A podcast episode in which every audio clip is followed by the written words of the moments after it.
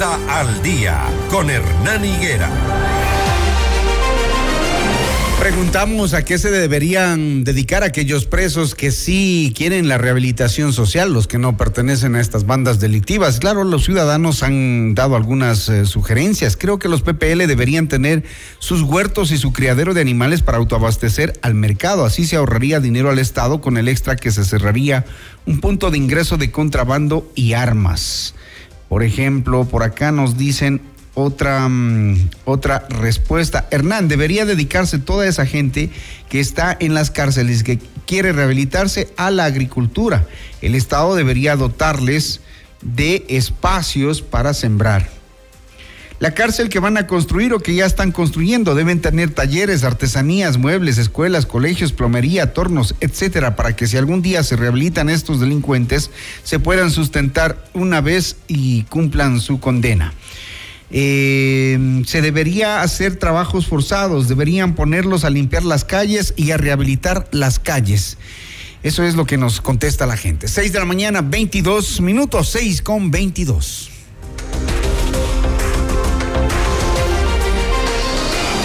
Vamos, vamos ahora con nuestro primer eh, invitado, Javier Rosero, vicepresidente ejecutivo de la Federación Ecuatoriana de Exportadores FedExport. Lo que para muchos sectores productivos parecía solo un trámite, se complica el acuerdo comercial que el 10 de mayo de 2023 firmaron Ecuador y China, que la Asamblea analiza para ratificarlo o no, tambalea y tiene problemas para obtener el visto bueno. Para la ratificación del acuerdo se necesitan 70 votos de apoyo de los 137 asambleístas y las cuentas no dan. Javier Rosero, buenos días. Hola Hernán, muy buenos días. Es un gusto compartir este espacio con usted y la audiencia. Gracias. Eh, parece que no va a generarse la posibilidad de un apoyo al Tratado de Libre Comercio con China, que lo dejó establecido Guillermo Lazo, pero que quedó para el pendiente de esta, de esta asamblea. ¿Eso cómo lo miran ustedes? Aquí hay algunos elementos que tenemos que tomar en consideración, Hernán. Y primero hay que contextualizar más allá del acuerdo específicamente con China, que el Ecuador viene de un rezago de más de 12 años en materia comercial, mientras nuestros socios comerciales avanzaron en una agenda de expansión con los principales socios estratégicos, los mercados, en donde hoy nos han desplazado. Y es así que China no ha sido la excepción y en general el mercado asiático. Eso ha permitido que, por ejemplo, ellos puedan ingresar en alimentos y duplicar, quintuplicar en algunos casos sus exportaciones. Y eh, no estoy hablando de petróleo ni de minas, sino específicamente del sector agroindustrial alimentario, en un mercado que para el caso chino es absolutamente deficitario en alimentos, mientras que un eh, aparato productivo como el del Ecuador ha demostrado con sobra de méritos a nivel internacional que tiene una vocación justamente alimentaria. 85% de todo lo que exportamos sin petróleo y sin minas, Hernán, corresponde específicamente a alimentos que se producen no en una, sino en más de 20 provincias a nivel nacional. Y por lo tanto, esto indiscutiblemente pone en riesgo la sostenibilidad no solo del tejido productivo, sino también de los empleos que, que dependen en gran medida del comercio internacional y que particularmente encontrarían una importante oportunidad en el mercado chino. No quiero dejar de referirme para cerrar esta primera idea, Hernán, de que algunos de los argumentos que lamentablemente de una manera muy irresponsable e inconsistente la Asamblea Nacional ha mencionado en torno a que este acuerdo sirve o no sirve en función de quién lo firmó desde nuestra perspectiva y no lo sostenemos ahora, Hernán. En este mismo espacio lo hemos dicho desde hace algunos años atrás, la política comercial del país tiene que transformarse en una política de Estado, así como la seguridad. Hoy estamos discutiendo que debería trascender las administraciones, que no debería corresponder específicamente a un gobernante. Nosotros creemos que en materia comercial debería ocurrir lo mismo. Y es justamente lo que ha llevado al éxito de sectores productivos como el caso de Perú, Chile, Costa Rica, que han logrado trascender sus administraciones y que han hecho un acuerdo común mínimo, vital para que sus exportaciones sean fomentadas y eso ha permitido que nos hayan desplazado de una manera tan agresiva en mercados internacionales. Ahora, hay quienes sostienen y quienes sostuvieron en el debate, me refiero a los sectores políticos, de que el Ecuador no está ni estará preparado para un buen marco regulatorio, sobre todo en tema ambiental y social para este TLC con China. ¿Qué opinan? Qué bueno que podemos abordar este tema, Hernán, porque aquí ha, corrido una irresponsabilidad al desinformar a la ciudadanía en torno a qué puede y qué no puede hacer el acuerdo comercial. ¿Qué puede hacer el acuerdo comercial? El acuerdo comercial abre la posibilidad específicamente en materia arancelaria, es decir, cuál es el impuesto a la importación que se le va a poner a un producto en particular, en este caso si es que proviniera desde China, lo cual no significa de ninguna manera que se vulnere ningún tipo de regulación interna en la que el Ecuador quiera proteger sus objetivos legítimos, que podrían ser, por ejemplo, la calidad de los productos, por ejemplo, el respeto a la fauna y la vida silvestre, o en materia ambiental cualquiera de los objetivos que perseguimos como país, de manera mucho más clara. Si es que el Ecuador decide prohibir mañana la importación de cualquier producto, por ejemplo, que tuviera plomo, que es algo que de hecho está prohibido en la legislación interna, un acuerdo comercial, no solo el de China, cualquier acuerdo comercial no puede vulnerar eso, no, no, no puede retrotraer esa prohibición aun cuando se encuentre dentro del acuerdo comercial, porque la técnica del comercio exterior es así, incluye todos los productos, porque es un acuerdo amplio, pero lo que eh, a lo que se circunscribe específicamente a los aranceles. Ahora bien, usted hacía mención, aparte de lo que eh, dentro de las exposiciones de la Asamblea Nacional, incluso se llegó a decir, Hernán, que el Ecuador iba a empezar a importar reactores nucleares, lo cual, de vuelta, no hay nada más alejado de la realidad y desde el punto de vista del desconocimiento, lamentablemente en un foro en donde uno pensaría como ciudadano que es el más elevado de discusión, en la práctica resulta que o, no se leyó el texto del TLC o lamentablemente aún leyendo no se logra entender, pero aún así se tiene las mismas, eh, el mismo ímpetu para desinformar. Lo único que quiere decir el acuerdo es que cuando todos los productos puedan estar desgrabados y eso puede tomar como el, el, caso que se había mencionado en la asamblea de que aparentemente el Ecuador va a importar basura en cinco años. En realidad lo que se está diciendo es que las, algunas partidas de desechos, y esto corre en dos vías, es decir, el Ecuador podría exportar, que de hecho lo está haciendo, eh, chatarra, por ejemplo, que nosotros ya no utilizamos aquí de algunos tipos de componentes, están enviando a China. China los procesa y después hace alguna otra cosa. Lo mismo ocurre acá. Hay empresas que utilizan como materia prima ah, desperdicios de algún tipo de producto, los transforma y después los vuelve a exportar. Nadie importa, Hernán, basura para traerla y meterla al relleno sanitario de una ciudad, porque eso no tiene ningún sentido. Y peor aún, el TLC tampoco lo habilita. El TLC se circunscribe específicamente al tema arancelario.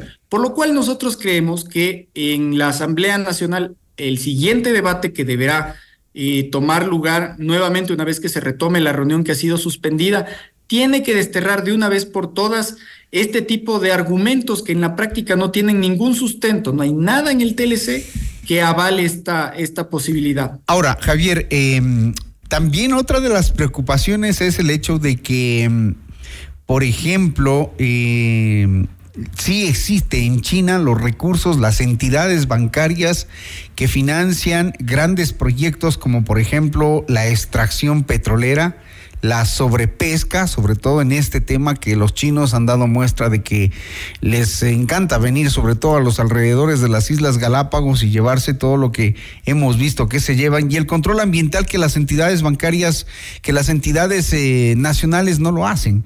Entonces eso preocupa, que existe el dinero, por ejemplo, para la extracción petrolera y la sobrepesca yo comparto esa preocupación no solo, y, no me refiero específicamente a China, comparto como ciudadano además y como gremio compartimos la preocupación en torno, por ejemplo, a la regulación que se tiene que dar para la explotación de los recursos naturales del Ecuador. Pero nuevamente, el acuerdo comercial como tal en lugar de vulnerar o debilitar esas posibles regulaciones, lo que hace es reforzar los compromisos que de por sí tanto China como Ecuador ya tienen en el marco multilateral que es la Organización Mundial de Comercio. De hecho, el acuerdo comercial lo que sostiene es que ninguna de las dos partes podrá tomar ventaja en ninguna de las inversiones que se pueda hacer con una vulneración a los derechos laborales o ambientales. Y si esto fuera así, se transgredería el espíritu del acuerdo comercial. Por lo tanto, lo que estoy eh, diciendo con esto es que en lugar de debilitar, estamos reforzando esa necesidad que tenemos de eh, establecer los, o más bien de controlar todas las regulaciones que establezcamos a nivel interno para asegurar que en el caso ambiental, por ejemplo, de la explotación de recursos naturales, no se vulnere ningún tipo de práctica para tratar de tomar ventaja y establecer mayor comercio alrededor de eso. En el caso de los servicios, lo propio. Nosotros somos completamente libres de establecer las regulaciones que creamos pertinentes en la medida en la que eso no vaya en contra de la normativa internacional de la cual ya somos parte, lo cual, digamos, no ha sucedido. Pero siendo así, el acuerdo comercial único que hace es validar y eh, reforzar esos controles o por lo menos ese compromiso que tenemos en torno al acuerdo comercial Hernán. Por lo tanto, de vuelta, cualquier iniciativa, sea minera, sea eh, extractiva o no, tiene, el, tiene dentro del acuerdo comercial los suficientes candados y controles como para que la autoridad interna lo pueda llevar a la, a la práctica, lo pueda implementar, lo pueda controlar y es auditable públicamente. Ahora, eh, ¿qué beneficio económico re recibiría el Ecuador tomando en cuenta que la relación comercial entre Ecuador y China es muy grande? A ellos les interesa nuestra, nuestra materia prima, le interesa nuestros recursos naturales. Nosotros a China, ¿qué le damos? Le damos camarones, ¿qué más le damos? Eh, no sé si usted me ayuda con la lista. Le damos pescado, le damos petróleo, minerales sobre todo, pero ¿en, en qué proporciones económicamente le beneficia al Ecuador?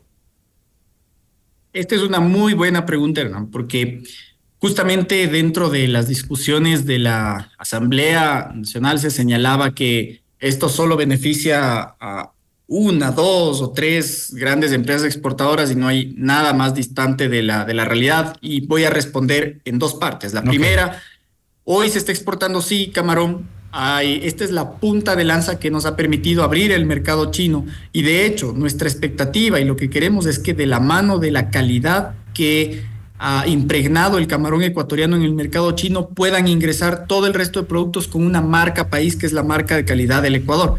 Hoy está ingresando banano, café, flores, eh, madera y evidentemente todo el ámbito alimentario que tiene el Ecuador tiene un gran potencial de acceder. Nosotros habíamos calculado que en el transcurso de los primeros años, de los tres primeros años por lo menos de vigencia del acuerdo comercial, podemos llegar a a acumular un incremento adicional a lo que ya estamos exportando de cerca de mil millones de dólares específicamente en el rubro alimentario. No estoy tomando en cuenta ni petróleo ni minería. Tanto es así, Hernán, que nuestros competidores, como el caso de Perú, en los primeros años de vigencia del acuerdo comercial, lograron duplicar sus exportaciones específicamente de alimentos y en el caso de Chile las multiplicaron por siete. En nuestro caso, y es lamentable que muchos de los asambleístas de algunas provincias no hayan podido tener el contacto suficiente con sus estructuras productivas, porque quienes más se beneficiarían serían justamente los productos que hoy tienen un potencial de acceso, frutas frescas, preparados de vegetales, por ejemplo, el caso de mango, pitahaya, eh, el, caso de los espárragos, uvas, en donde además ya tenemos competidores muy agresivos que ya tienen acuerdo comercial, Costa Rica, Perú, Chile, que desde hace más o menos siete años atrás ya vienen gozando de las preferencias arancelarias. Entonces, todo esto nos hace notar que el potencial que nosotros tenemos es cada vez más grande porque China sigue importando cada año más alimentos. Uno de los aspectos que le mencionaba eh, en nuestra comparecencia a la Comisión de Relaciones Internacionales de la Asamblea Nacional es que este PAI de importaciones de alimentos de China cada año se hace más grande en un 12%.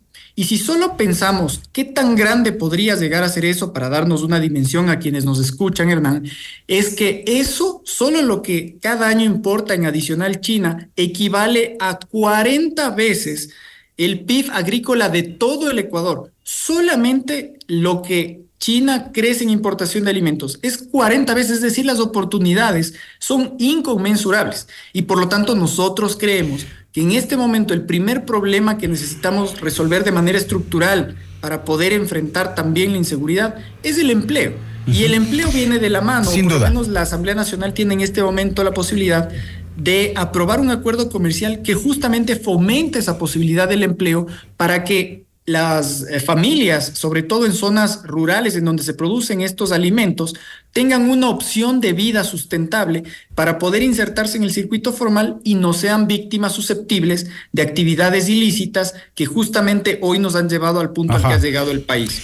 Y que también antes de que se firme el Tratado de Libre Comercio, si es que llegaran a ver los votos, eh, que las autoridades, que el gobierno, que los asambleístas se den cuenta de estas cosas de las que mm, las autoridades de energía, por ejemplo, no nos informan, y es el hecho de que el Ecuador les subsidia a algunas empresas chinas el, el tema de energía eléctrica.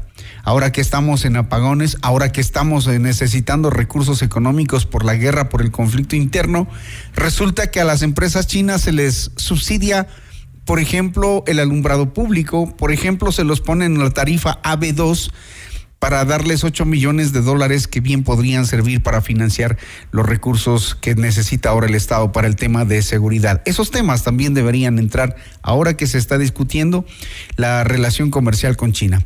Gracias, Javier.